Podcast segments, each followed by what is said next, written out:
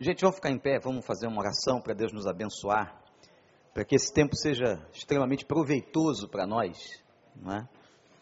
Pedir ao Senhor sua graça. Eu pedi o pastor Clóvis, vem aqui, pastor, ora para a gente aqui.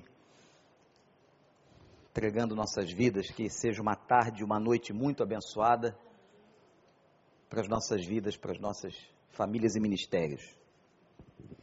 Obrigado, Senhor, por essa tarde tão especial, pelo privilégio, Pai, que temos de receber do Senhor nesse momento o ensino, a palavra, a direção. Se eu possa usar, ó Pai, o pastor Wander como um instrumento poderoso em tuas mãos. Abençoe esse momento, abençoe, ó Pai, o ensino, que ela possa, ó Pai, essa palavra, Senhor, cair como uma semente no nosso coração e germinar, para que possamos, ó Pai, frutificar, Senhor, no teu tempo. Muito obrigado, ó Pai, por esse privilégio que temos de estar na tua casa, aprendendo do Senhor, em nome de Jesus. Amém.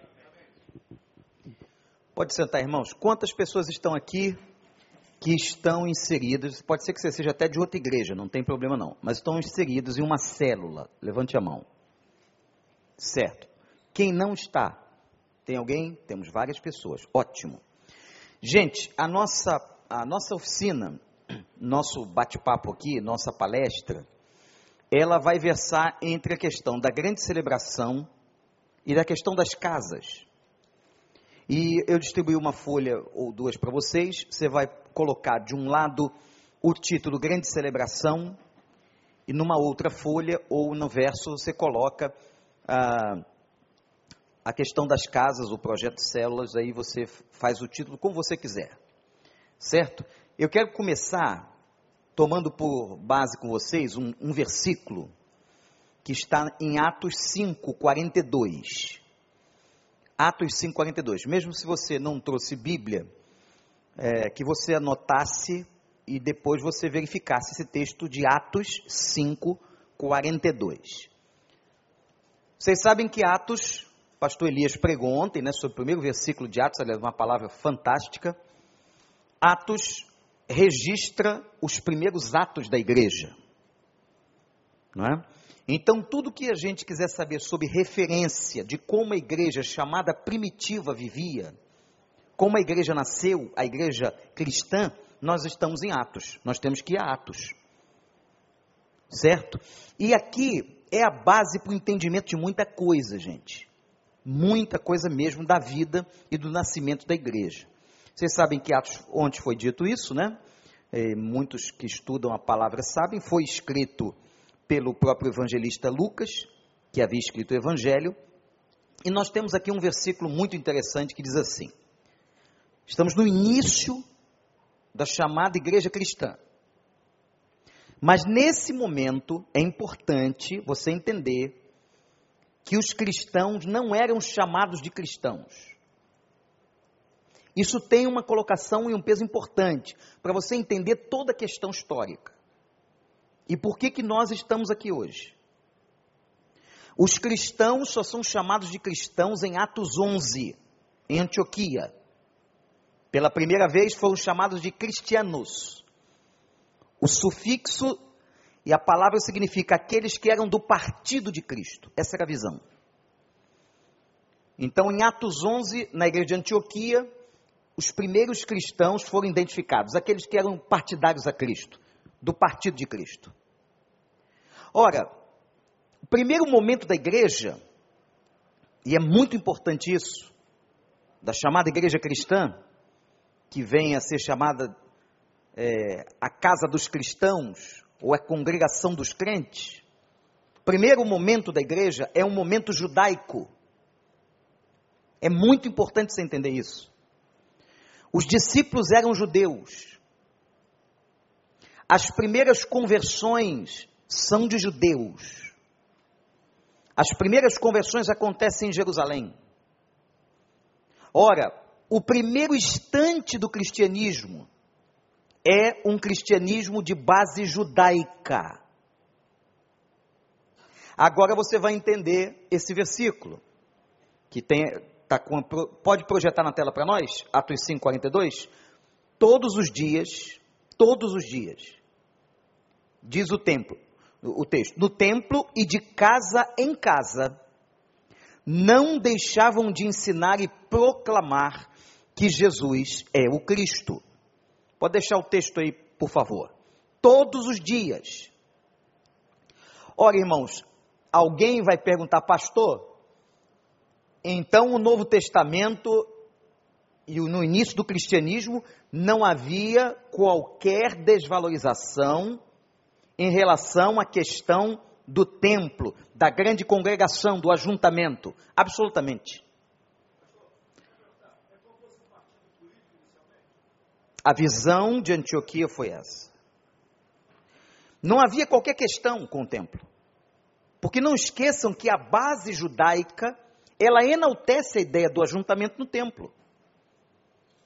Davi vai sentir no coração de construir uma casa para Deus, e seu filho Salomão edifica.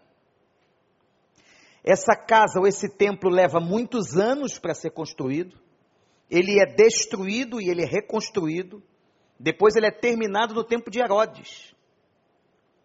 Esse templo só fica totalmente pronto, próximo aos dias de Jesus Cristo. Agora, a base da experiência judaica de Salomão para frente, nós estamos falando aí de mais de mil anos, é uma base onde os judeus se reuniam no templo. É por isso que o templo estava na cultura dos judeus e na cultura dos convertidos. Você tem que entender o seguinte: quando eles se convertem, homens e mulheres maduros, eles não perdem aspectos da sua cultura, como nós também. Levou muito tempo para que algumas questões da cultura judaica saíssem da igreja cristã. Tanto é que a grande controvérsia, primeiro o grande concílio em Atos 15, é um concílio onde há um conflito, por isso concílio, local de conciliação. Havia uma questão em que os judeus convertidos não conseguiam entender que o evangelho era para os gentios. Gentio era todo aquele que não fosse judeu. Foi necessária a experiência é, de Pedro com o lençol para que ele, como um grande líder em Jerusalém, pudesse dizer à igreja que Deus havia confirmado a ele, como já tinha confirmado a Paulo, que o evangelho também era para os gentios. O primeiro concílio vai tratar dessa controvérsia. Depois você tem a carta aos Gálatas, onde o apóstolo Paulo, aquela carta é para um conjunto de igrejas que estavam na Galácia, aquela carta é para dizer àqueles irmãos que não era necessário que eles praticassem os rudimentos do judaísmo na vida cristã. Havia uma grande celeuma sobre isso. Então, o que eu quero dizer, gente? Primeiro momento da igreja é um momento aonde os primeiros convertidos são judeus e trazem na sua prática de vida e trazem na sua vivência o ir ao templo. Estava na cultura. Agora, a grande pergunta que a gente faz: isto, e essa, esse questionamento é colocado hoje de uma maneira bem enfática, isto fazia parte do cristianismo de Cristo? Da visão de Cristo sobre a igreja? Vou lhes declarar de maneira sucinta e objetiva: não vejo nenhum e qualquer problema com o ajuntamento da igreja no templo. Não vejo qualquer problema com o ajuntamento da igreja no templo. Tanto é que Jesus, numa, em dois momentos da história da sua vida, duas passagens da sua vida, ele vai tratar o assunto. Quando primeiro ele expulsa do pátio do templo os vendilhões. Ora, se o templo fosse alguma coisa desvalorizada para Jesus ou fora de moda, ou que viria a entrar em desuso por causa do cristianismo, por que é que Cristo o defenderia? E segundo, ele vai fazer uma afirmação importantíssima. Ele diz: A minha casa será chamada casa de oração. Então Jesus não desvaloriza o templo, Jesus não vai é, abominar o templo e não vai dizer que o cristianismo que estaria chegando não usaria o templo. Não é essa a visão. Ora, então nós vemos nas próprias palavras de Cristo e no, no início do cristianismo uma base muito forte para que os judeus convertidos fossem ao templo. O que eles iam fazer no templo? Eles iam orar, eles iam ouvir a Torá, porque naquela época a única Bíblia que existia era a Torá, era o Velho Testamento. Não havia o Novo Testamento estabelecido. Então, quando chegavam no templo, além de apresentarem sacrifícios, os judeus, no caso dos cristãos, não mais, os judeus convertidos ao cristianismo não mais praticavam sacrifícios, mas o judeu que não havia se convertido continuava praticando o sacrifício no templo. Eles iam ouvir a Torá, a lei, e iam fazer orações. Quem se lembra da experiência de Atos capítulo 3, quando aquele homem está na porta do templo, paralítico? A hora da oração, a nona. Por que, que o texto fala, a Bíblia é fantástica, a hora da oração, a nona? Se você for ao relógio judaico, a hora da oração, a nona, se o dia começava às seis horas da manhã, mais nove, era três da tarde. E a oração a nona, ou oração das três da tarde, era a oração de confissão de pecados. Então vejam que eles tinham práticas, costumes, de estarem no templo, até os recém-convertidos a Cristo, para orar, para confessar pecados, para ler a Torá e, obviamente, para um momento de comunhão. Tá claro, gente? Mas o que vai acontecer? O que vai acontecer é que no ano 70, esse templo é destruído num conflito entre judeus e romanos. Naquela época, o imperador Tito empreende um massacre sobre um movimento que surge em Israel de libertação. Como Roma, que era um império poderosíssimo, com um exército poderosíssimo, não podia, gente, admitir qualquer estado de rebelião.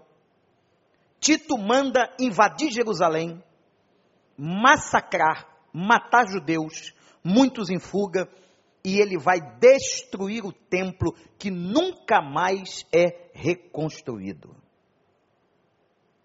Hoje, no pátio do templo, quando você vê na televisão, porque ali foi o antigo Monte Moriá do Velho Testamento, lugar de sacrifício de Isaac, lugar aonde era a fazenda de Araúna, que Davi compra para construir o templo e seu filho vai construir, é ali.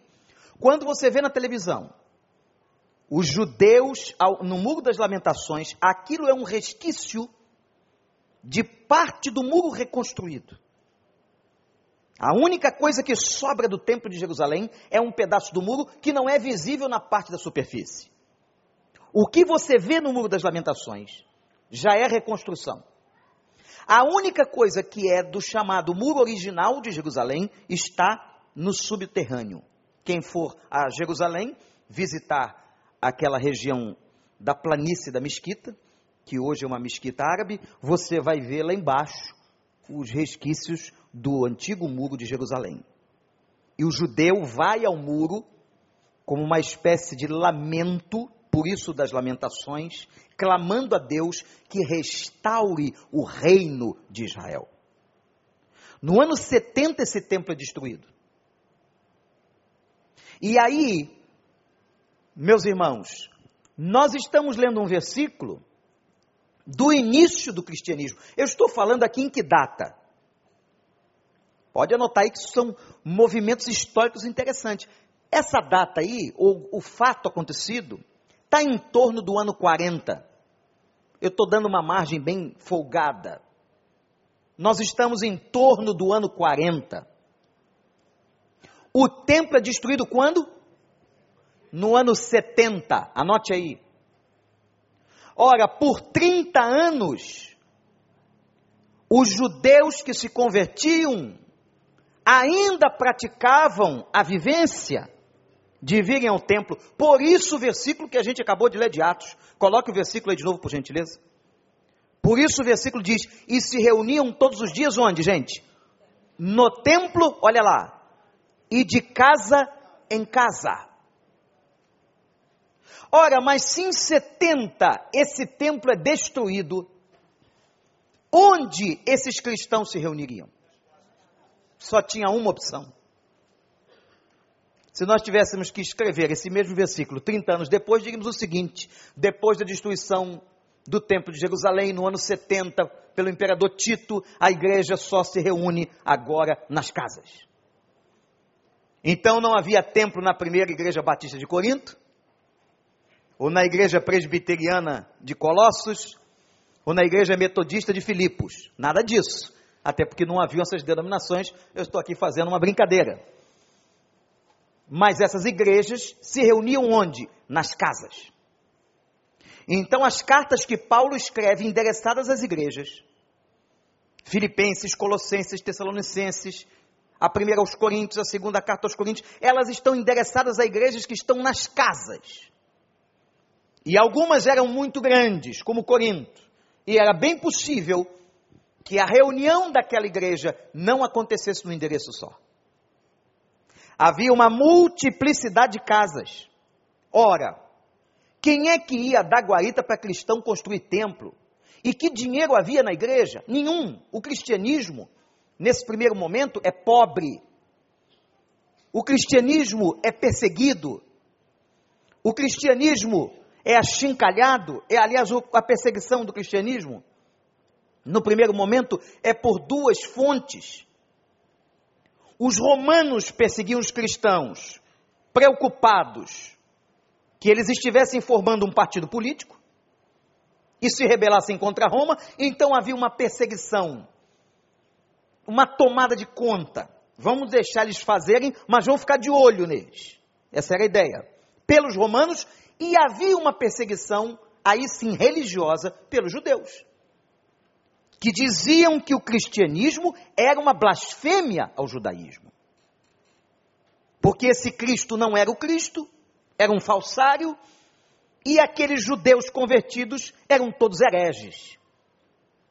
Então a perseguição da igreja, gente, acontece por duas vias: pelo Império de Roma e pela situação do judaísmo. Ora, essa igreja é pobre, essa igreja é perseguida, essa igreja tinha que se esconder, muitas vezes. Como que essa igreja teria templo? Ela não teria templo. Ela não tinha autorização para construir um templo. Ela não tinha condições econômicas para construir um templo. Então a igreja, a partir do ano 70, os cristãos convertidos, judeus, que frequentavam Jerusalém, não podiam mais. Agora eles só podem se reunir nas casas. Tá claro até aqui, gente? Amém ou não? Ora, mas nós vimos que não há, e eu quero enfatizar isso muito bem, por, e vou dizer por que eu vou enfatizar isso. Porque há hoje, no meio evangélico, chamado meio evangélico, e da igreja, pessoas que desvalorizam o ajuntamento e desvalorizam a questão do templo. Como se nós hoje estivéssemos cometendo uma abominação. Não há qualquer base bíblica para isso. Muito pelo contrário. A minha casa será chamada? A minha casa será chamada casa de oração. Jesus não abomina, não retira a importância do ajuntamento na grande congregação e no templo. Então, meus irmãos, fica claro para nós aqui que o próprio Deus que mandou ou autorizou Davi planejar a construção do templo. Que o próprio Deus que incentivou a compra da era de Araúna. Deus manda comprar o terreno. É o próprio Deus que vai autorizar a adoração coletiva. Que vai autorizar o ajuntamento da grande congregação do povo de Deus. Mas eu ainda estou na parte 1 da folha. Quem está chegando agora, nós temos uma folha aí, com dois lados. A gente está falando agora da grande congregação, do templo, do ajuntamento maior. Mas hoje é uma campanha, Há uma campanha de alguns desvalorizando a ideia do templo, sem qualquer embasamento bíblico. Aliás, alguns desses, dessas desvalorizações partem de movimentos celulares. Mas é interessante que nenhum dos movimentos celulares ou de, dessas grandes igrejas ao redor do mundo deixaram de ter seus templos. Mas há uma campanha hoje em relação a essa questão. Pois bem, voltemos à linha da história. Eu disse que lá pelo ano 40, a igreja participava no templo de Jerusalém e nas casas. Eu disse que pelo ano 70 o templo foi destruído. Mas um fenômeno acontece mais ou menos 200 anos depois, no ano 300. Eu estou dando sempre, sempre uma data aproximada. Quando o imperador Constantino, um dos últimos imperadores romanos, vai se converter, uma conversão questionável que eu não vou discutir aqui. Uma questão que envolve sua mãe, é uma questão histórica. Quem quiser, pegue um livro de história e vá estudar a conversão do imperador Constantino. Quando ele se converte, em torno do ano 300, ele então faz com que o cristianismo, que era pobre, perseguido, passe então a ser a religião do império. Agora mudou. Quem não fosse cristão era perseguido. A igreja, que era pobre, começa a ter recursos do governo. Começa a se construir grandes templos ao redor do chamado Império Romano. O que estivesse fora do império era bárbaro. O que estivesse dentro da, das linhas do império, que chegou até a Espanha, era nobre. Bárbaro não era porque o cara era violento, porque o povo era sanguinário. Não era isso. Bárbaro é porque ele era fora ou estava fora dos limites do Império Romano. No ano 300, com a conversão deste homem, deste imperador, ele vai então estabelecer algumas coisas, como por exemplo, a prática dos cristãos em relação ao domingo. Começa a haver um estabelecimento das coisas. Mas a igreja cristã que se reúne no domingo, ela começa a se reunir domingo por quê? Por causa da ressurreição. E lá no Novo Testamento, você já encontra a seguinte expressão: e se reuniam no primeiro dia da semana. Que no nosso calendário, de acordo com o calendário romano, é o domingo. Então, por causa da ressurreição, a igreja passa a se reunir no primeiro dia da semana. Mas lá, 300 anos depois, isso passa a ser oficial. E a igreja então começa a espalhar templos por todo lugar, e aí vocês vão para uma história muito mais avançada, aonde você tem o um movimento é, de contrapartida dos muçulmanos, depois você tem as cruzadas no ano mil, e por aí vai. Surgimento da ortodoxia, enfim, a história do papado, do catolicismo e o movimento da reforma do século XVI. Eu estou só citando algumas coisinhas da, da história. Porque é muito importante para nós, para nós nos entendermos. O que começa a acontecer no terceiro século, a partir do ano 300, é uma coisa grave. A igreja agora se confunde com um prédio. Tanto é que as pessoas diziam: ali é a igreja. Não, aquilo não é igreja, aquilo é um, um edifício. Se passar alguém aqui, vai dizer que aquilo é uma igreja. E a igreja começa a ter forma. Igreja tem que ter cara de igreja. Os protestantes no Brasil, movimento evangélico brasileiro, traz até uma alteração no que diz respeito à arquitetura dos templos. Para não se parecer com os católicos, os templos evangélicos no Brasil, raramente, tem cara de igreja, como a gente conhece. Porque havia uma questão histórica em relação a isso. Ora, meus irmãos, nós temos então um movimento em que a igreja é colocada agora nos templos e confundida com o templo. Isso traz grande prejuízo à doutrina e ao entendimento de quem somos. Porque igreja nunca foi um edifício. A igreja é o movimento de um corpo. A igreja é o movimento de um corpo espiritual. A igreja somos nós, chamados de pedras vivas pelo Novo Testamento, chamados de corpo vivo. A, a mais linda imagem para a igreja foi construída na inspiração do Espírito Santo pelo apóstolo Paulo.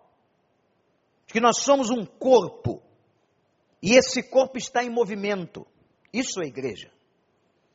Então essa igreja pode se reunir num templo, ela pode se reunir num edifício, numa casa ou ao ar livre. A igreja continuará se reunindo, continuará celebrando, continuará sendo igreja, independentemente do lugar que a acolhe. Amém? A igreja se reuniu nas catacumbas dos cemitérios, por causa da perseguição. A igreja se reuniu em lugares dos mais diferentes. Ontem, quinta-feira, o pastor Alves esteve aqui. Uma das etapas da sua igreja foi quando a sua igreja comprou para local de encontro uma boate no centro da cidade de Formiga. Ué, pastor, mas pode? Qual é o problema? O problema é que nós construímos uma mentalidade absolutamente equivocada de que a igreja é o prédio. A igreja não é o prédio, a igreja é o corpo. Se amanhã o governo ou uma perseguição no Brasil, alguma coisa acontecer, fechar o templo, nós deixamos de ser igreja? Deixamos? Absolutamente. Continuamos sendo igreja. E vamos continuar nos reunindo. Como o pastor Elias falava ontem da igreja no norte da Síria. Em Alepo não se pode ter templo hoje. Mas em Alepo há milhares de crentes que continuam celebrando o nome de Jesus, a ressurreição do domingo, em ajuntamento nas casas e nos escombros. Nós não precisamos. Agora, não há nada contra, biblicamente, a edificação de um prédio dedicado ao povo de Deus. Não. O templo foi até o ano 70. E ele e retom, é retomada a ideia de templo no ano 300. Tá claro, gente? Tá claro aqui? Agora vamos vamos entender o seguinte: se não há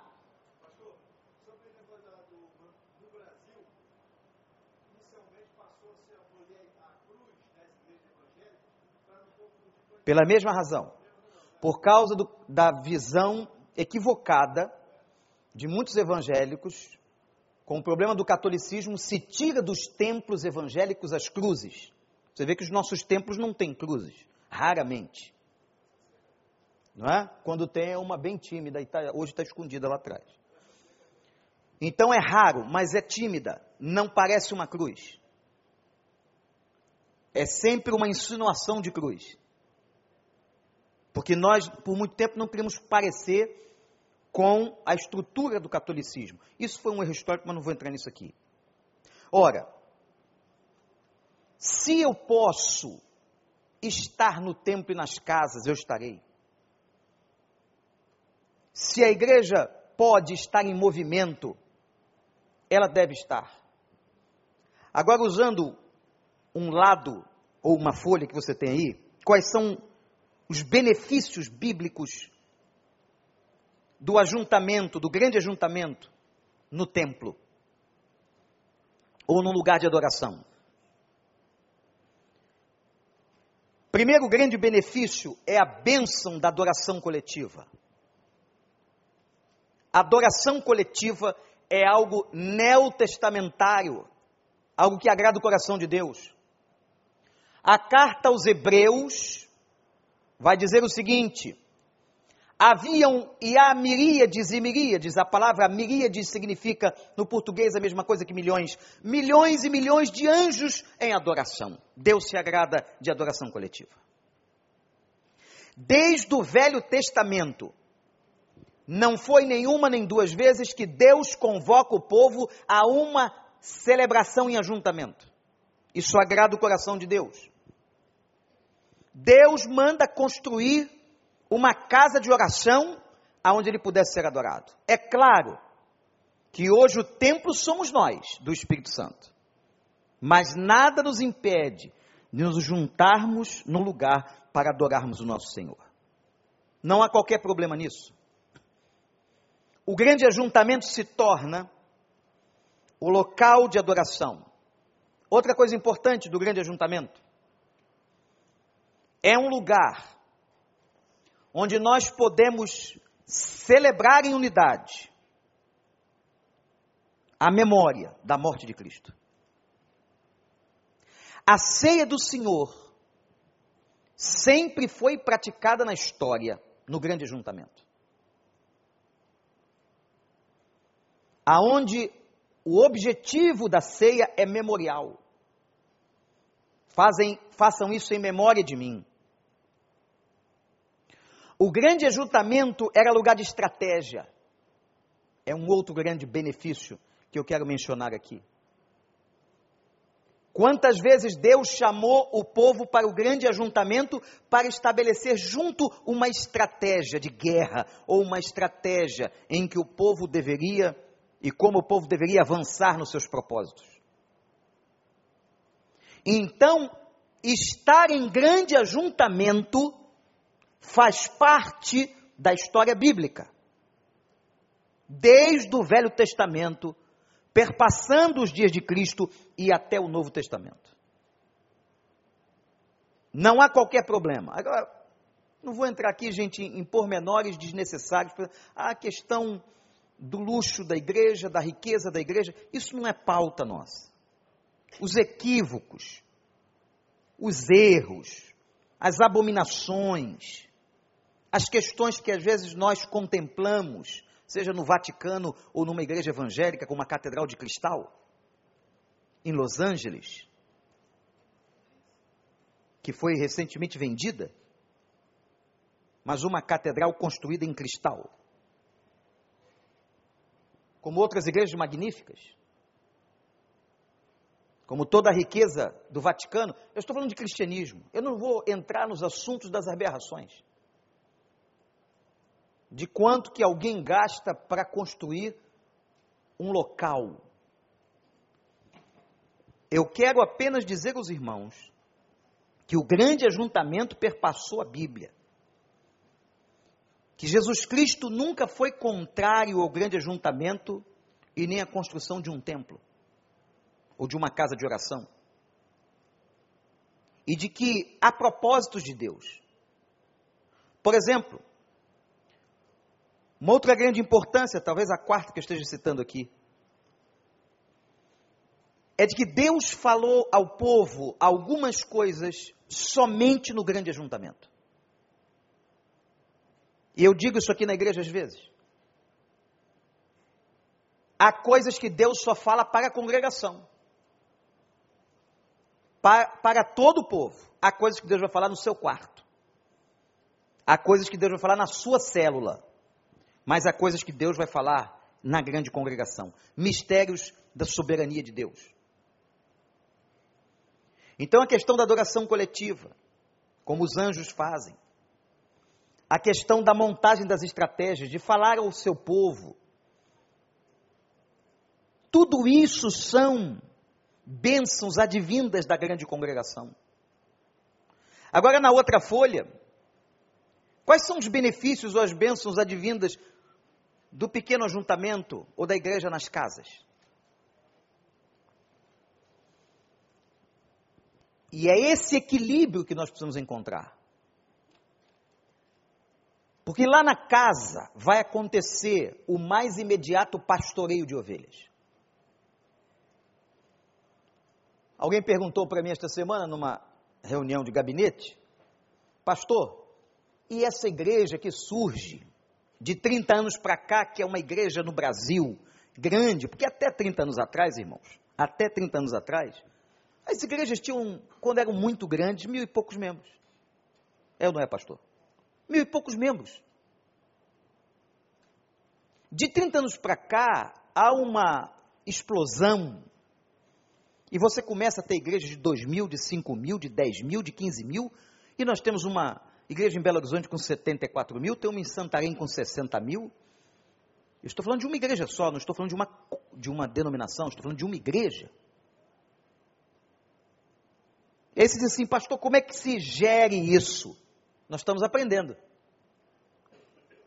Porque até nós, pastores, nós não fomos treinados para isso. Nós estamos aprendendo com o povo de Deus na inspiração do Espírito Santo. Como gerir uma igreja de três, quatro, cinco, seis, sete, oito, e amanhã vai chegar quantos? Eu não sei. Uma coisa eu tenho certeza, eu não tenho como impedir a vinda das pessoas e a conversão das pessoas. Eu não tenho como impedir. Aliás, esse tipo de apelo já há uns anos atrás me foi feito por uma pessoa. Pastor, pare de fazer apelo.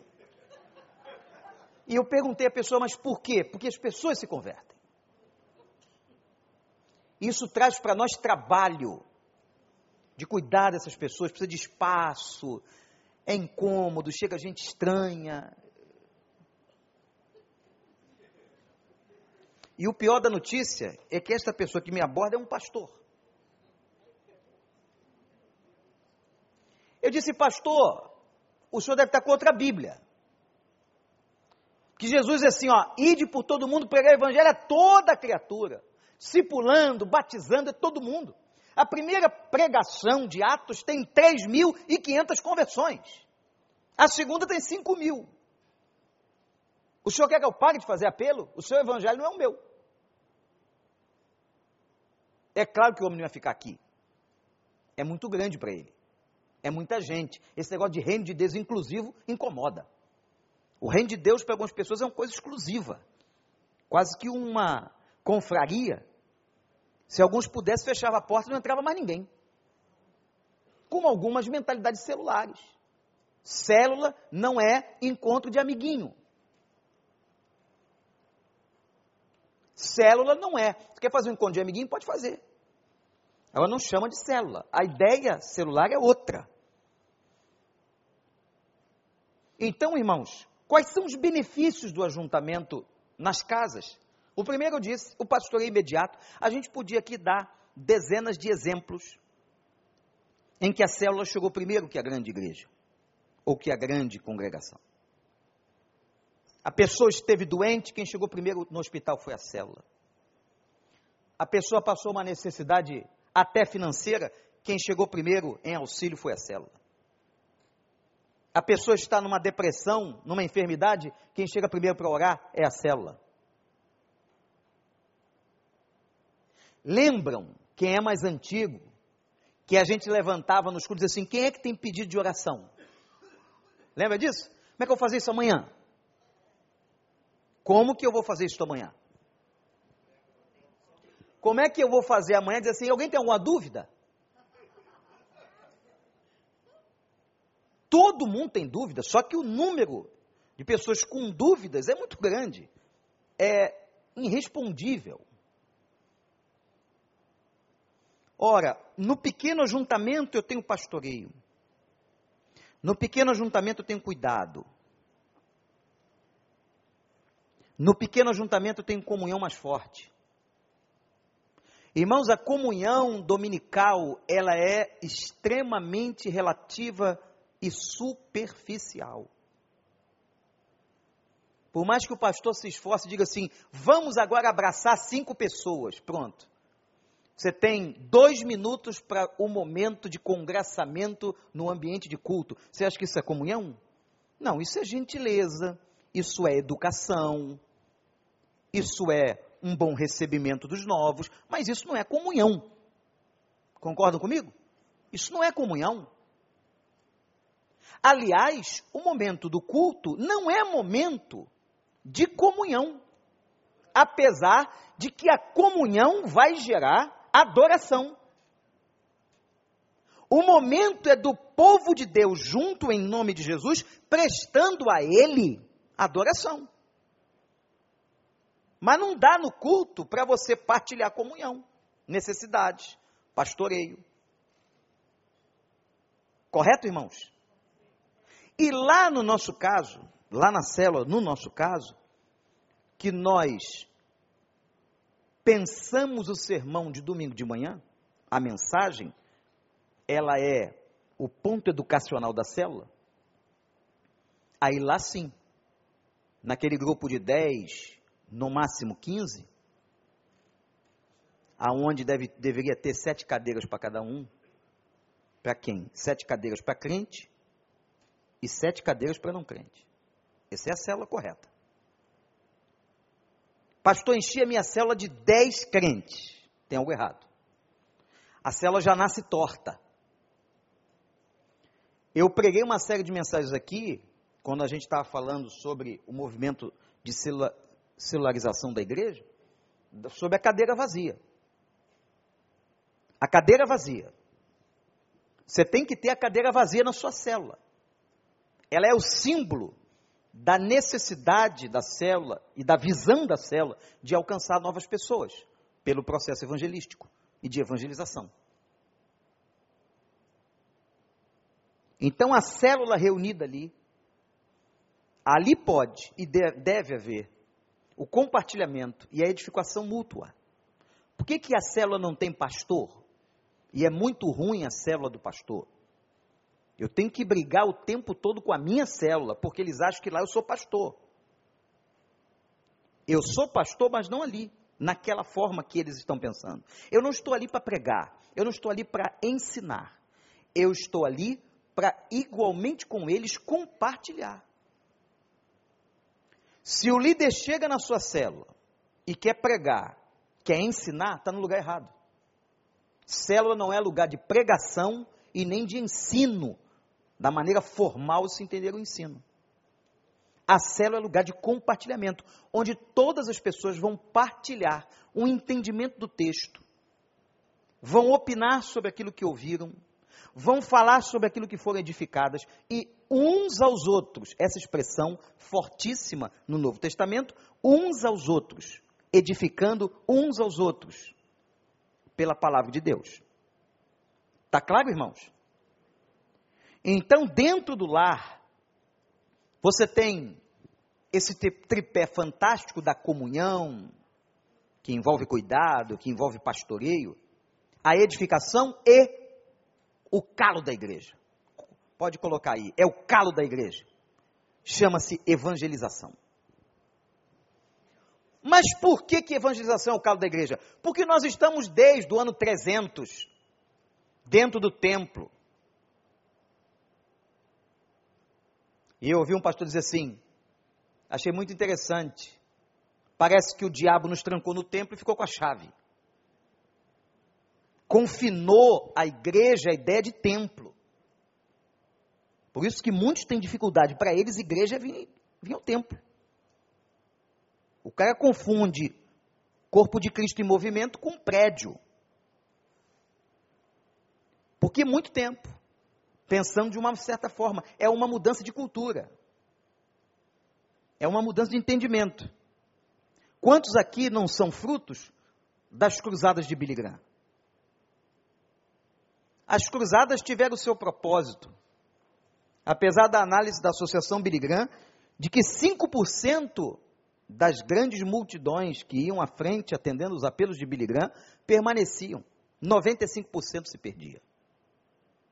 O que Billy Graham constata é a falta do discipulado. É como aquela parábola da semente que germina e a semente que não germina.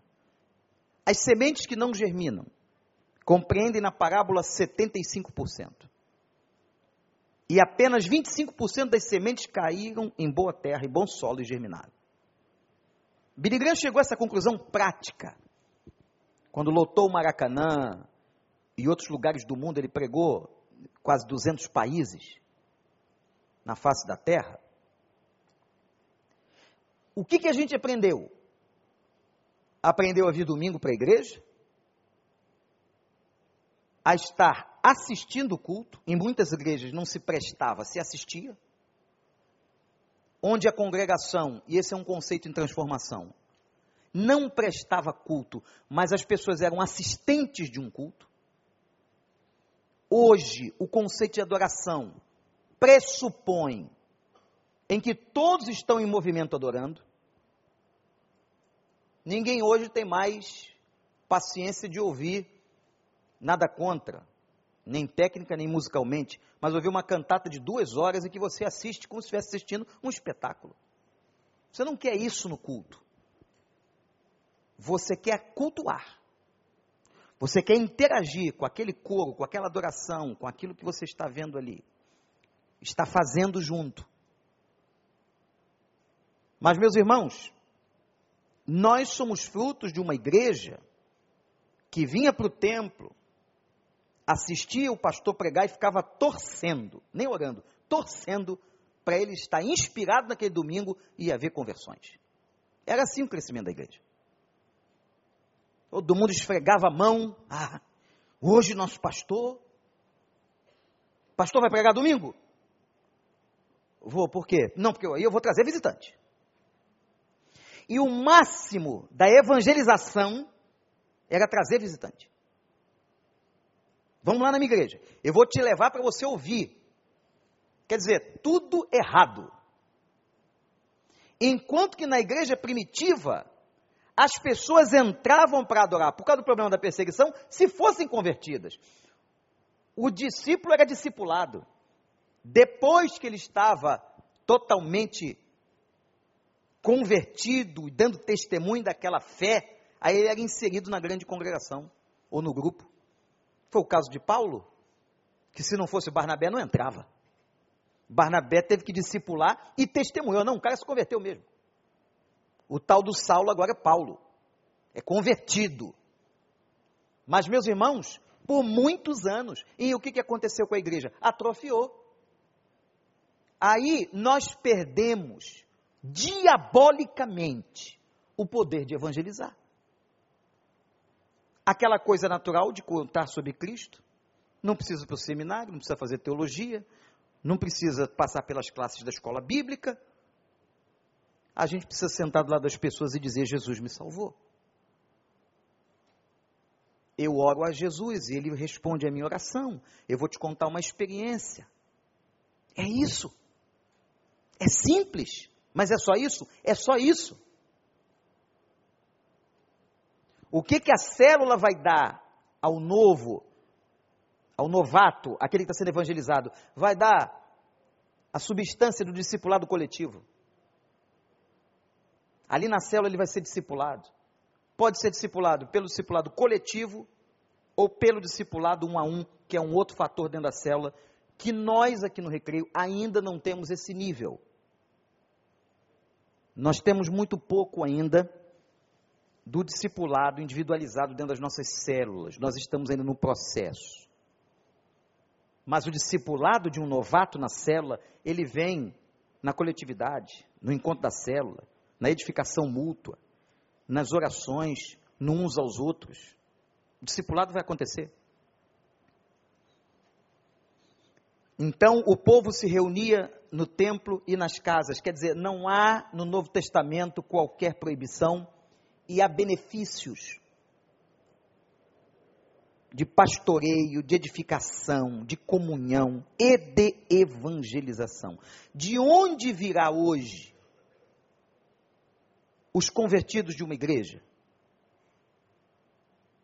Quem traz pessoas à igreja? Quem é que vai pregar o evangelho? É a igreja.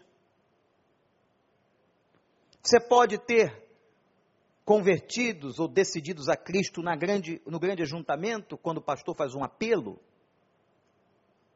Mas você deve ter uma massa muito maior de convertidos se todos estiverem fazendo a mesma coisa. Segunda, terça, quarta, quinta, nas casas que estão no Barra Sul, nos pontões, no condomínio das mansões, no Barra Bonita, no Terreirão, lá em Jacarepaguá, seja onde for, na segunda-feira, não tem um pastor pregando, mas tem várias células anunciando e proclamando o evangelho dentro dos lugares. Louvado seja o Senhor.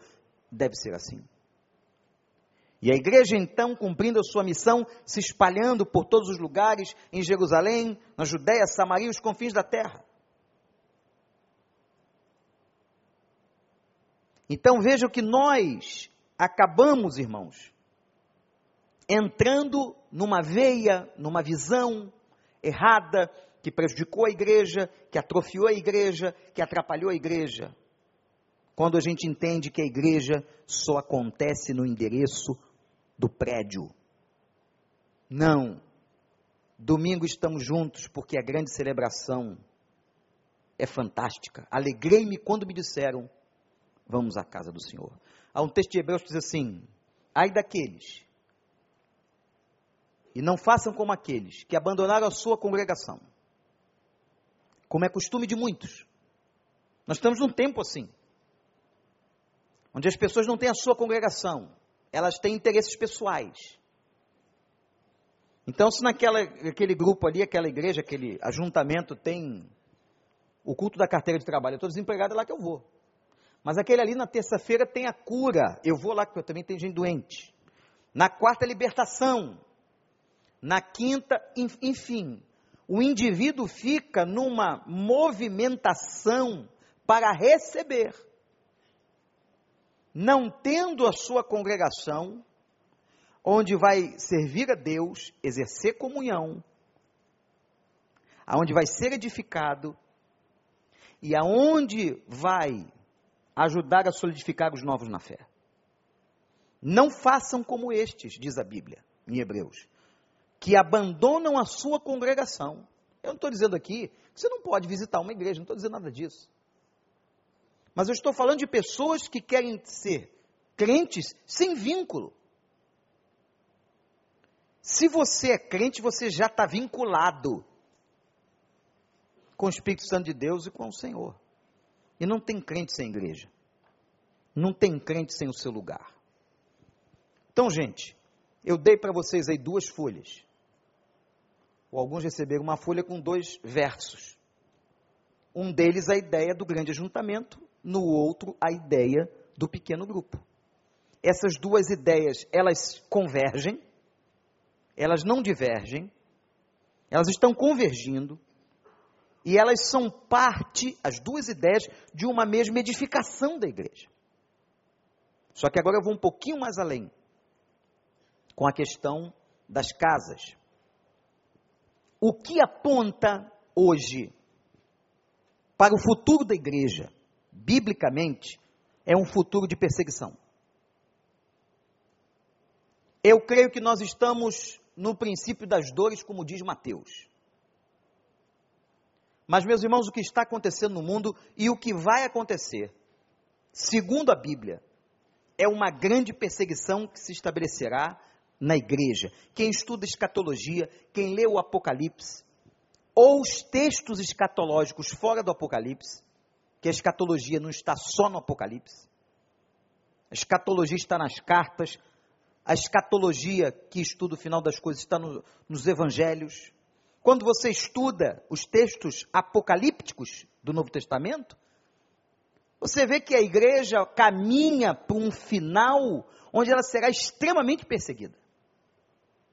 E eu não creio, irmãos, eu não creio que no auge dessa perseguição haverá templo aberto. Não creio. Não teremos um edifício desse. A nossa estada num edifício desse, ela é temporária. Quando começamos a ver em todas as denominações, no mundo inteiro, o movimento de retorno às casas, porque eu acho muito interessante isso. Esse movimento de casa não é novo.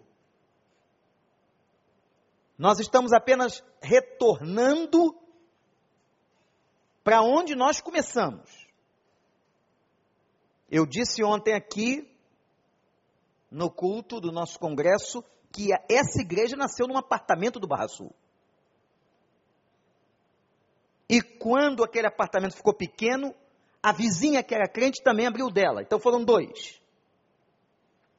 Depois aquele grupo de irmãos entendeu que precisava de um lugar maior. Foi aí que a Convenção Batista Carioca cedeu os terrenos que havia comprado com objetivo evangelístico, dois terrenos na Genário de Carvalho para que se estabelecesse um templo.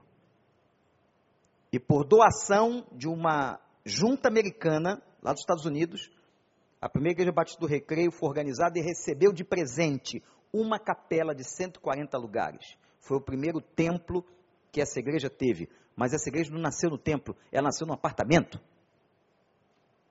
Então, quando eu falo de casa, eu não estou falando de coisa de hoje, estou falando coisa de 30 anos, estou falando coisa do nascimento da igreja. Eu acho que nós vamos terminar onde nós começamos. No auge da perseguição, não haverá mais templos. Quando cheguei na China, entendi a situação da igreja perseguida. A igreja oficial chinesa tem autorização do governo, mas ela não pode, ela é vedada pregar alguns assuntos, por exemplo, ela não pode pregar sobre milagre, não pode falar sobre ressurreição. Como é que uma igreja, que um pastor, que um púlpito, não fala de assuntos como esses? Milagre, ressurreição e etc. Ora, ninguém quer ser membro da igreja oficial. Vão para a chamada igreja subterrânea ou subversiva. Que na verdade subterrânea não é nada, porque eu fui numa reunião da igreja subterrânea no 13 terceiro andar de um prédio. É subterrânea porque é escondida. Primeira advertência que tivemos, pastor aqui nós não cantamos, porque um vizinho nosso é capaz de nos denunciar ao governo chinês. E podemos ser presos então aqueles irmãos oravam e refletiam na palavra. E eu perguntei àquele grupo: "Mas vocês vocês são parte de um grande grupo?" Sim. Inclusive essa aqui é uma célula de líderes que lideram outros grupos. Quantas pessoas estão envolvidas? Aí que eu fui entender a ideia de rede. Nessa rede, isso é uma rede de relacionamentos e aí os líderes disseram: 200 mil pessoas estão nessa rede. E o quê? 200 mil pessoas estão ligadas a essa rede de células. Deus está fazendo um movimento mundial. E não é com a igreja batista, metodista, presbiteriana, nova vida, é todo mundo, Assembleia de Deus. Porque quando mover é de Deus, Deus quebra as barreiras denominacionais e faz como Ele quer. É meu povo, e ao seu povo ele está trazendo de volta algumas origens, como a questão das casas. Então nós estamos diante gente, de uma realidade histórica, contextual. Nós hoje estamos diante de igrejas grandes, que a tendência é que daqui a 20 anos, quantos membros teremos aqui? 20 mil, 30 mil, 50 mil? Não sei. O fato é que a ordem e a missão que nós temos é ganhar pessoas. Ora, como que manteremos os princípios básicos, rudimentares da igreja, de comunhão, de pastoreio, só através do que eu chamo de espinha dorsal da igreja, os pequenos grupos?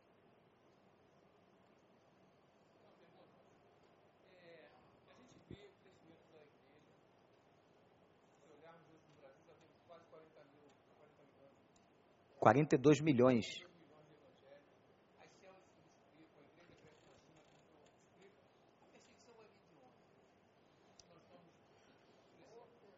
Perseguição vai virar de muitos lugares, porque nunca seremos a maioria.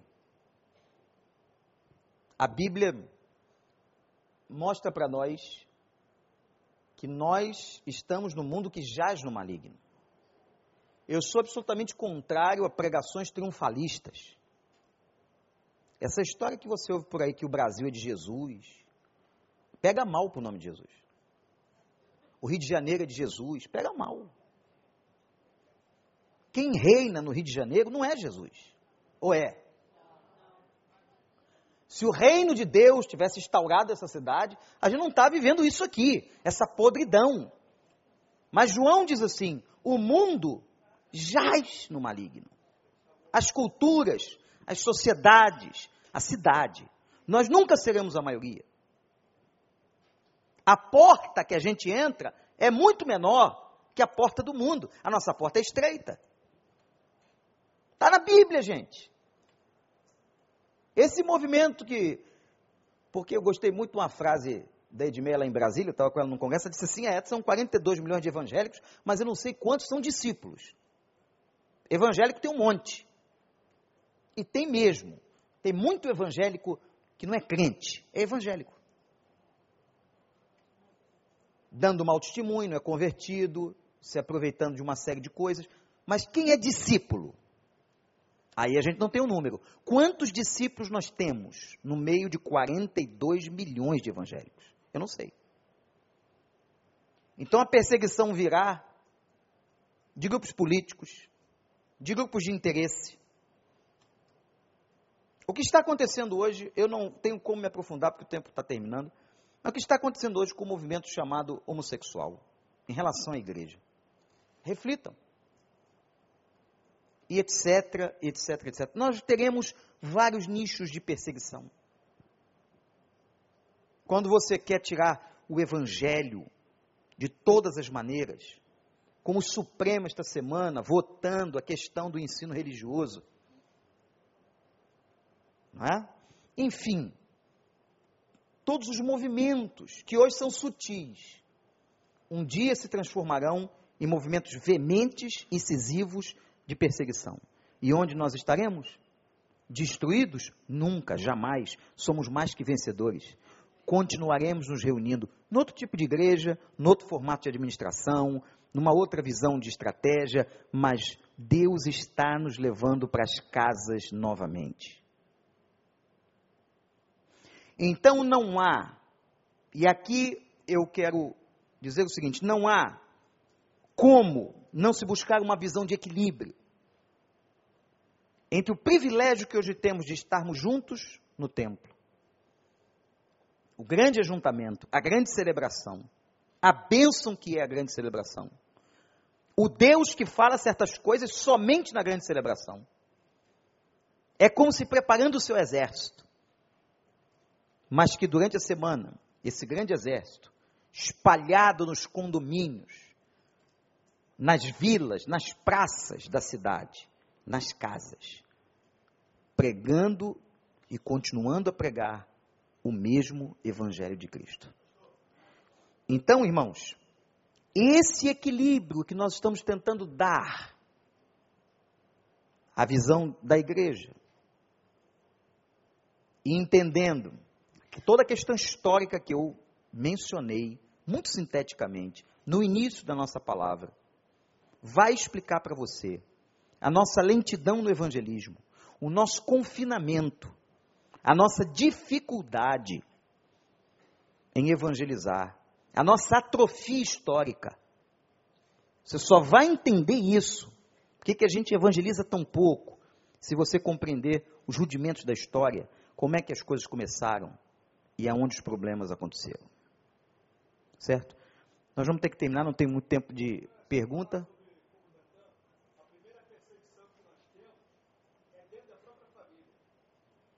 Sim, natural. Jesus já disse isso. Dentro da própria família você teria nichos de perseguição. Isso é muito tranquilo. Irmãos, o assunto é extenso. Os livros que estão sendo vendidos aqui são de alto nível, você pode adquirir para trabalhar com isso. Agora, não há qualquer conflito, não há qualquer crise teológica entre a casa de oração, a grande celebração, e o movimento celular das casas. Pelo contrário, vejo um belíssimo, extraordinário e maravilhoso casamento. Eu quero motivar você, se você não está numa célula, num pequeno grupo, que você entre, que você passe a desfrutar não só da frequência dominical da grande congregação, mas dessa comunhão, dessa intimidade, desse momento rico que a célula proporciona, que não pode ser proporcionado na grande congregação no domingo, ou na quinta-feira, ou seja, o dia que for.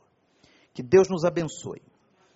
Estou com a expectativa de uma grande noite hoje. Os nossos dois oradores já estão vindo para cá, dois homens fantásticos, com experiências incríveis de igreja, de discipulado e de vida. Pastor Elias Dantas e pastor Pascoal, que é pastor de uma das maiores igrejas brasileiras hoje que você possa abrir teu coração, questionar a si mesmo sobre o processo da frutificação na sua vida, porque o nosso congresso é um questionamento sobre frutificar, é uma motivação sobre frutificar. Quero te convidar para ficar em pé para a gente orar junto. E, gente, é tão interessante que até, olhem bem, até numa oficina como essa aqui, a gente tem dificuldade de abrir para pergunta. É tanta gente que até a modalidade de como a gente faz educação, questiona temas e reflete, a gente precisa repensar nisso. Mas que meu desejo é que de alguma maneira, alguma coisa que eu tenha dito tenha abençoado você. Senhor, obrigado por essa noite. Eu quero te agradecer o privilégio que ainda temos de ter os templos abertos a casa de ajuntamento. Não importa se ela é pobre ou luxuosa, mas o ajuntamento nos templos tem sido tão importante, Senhor, para a celebração do teu povo em adoração. Para ouvirmos juntos a tua voz e o direcionamento do teu povo.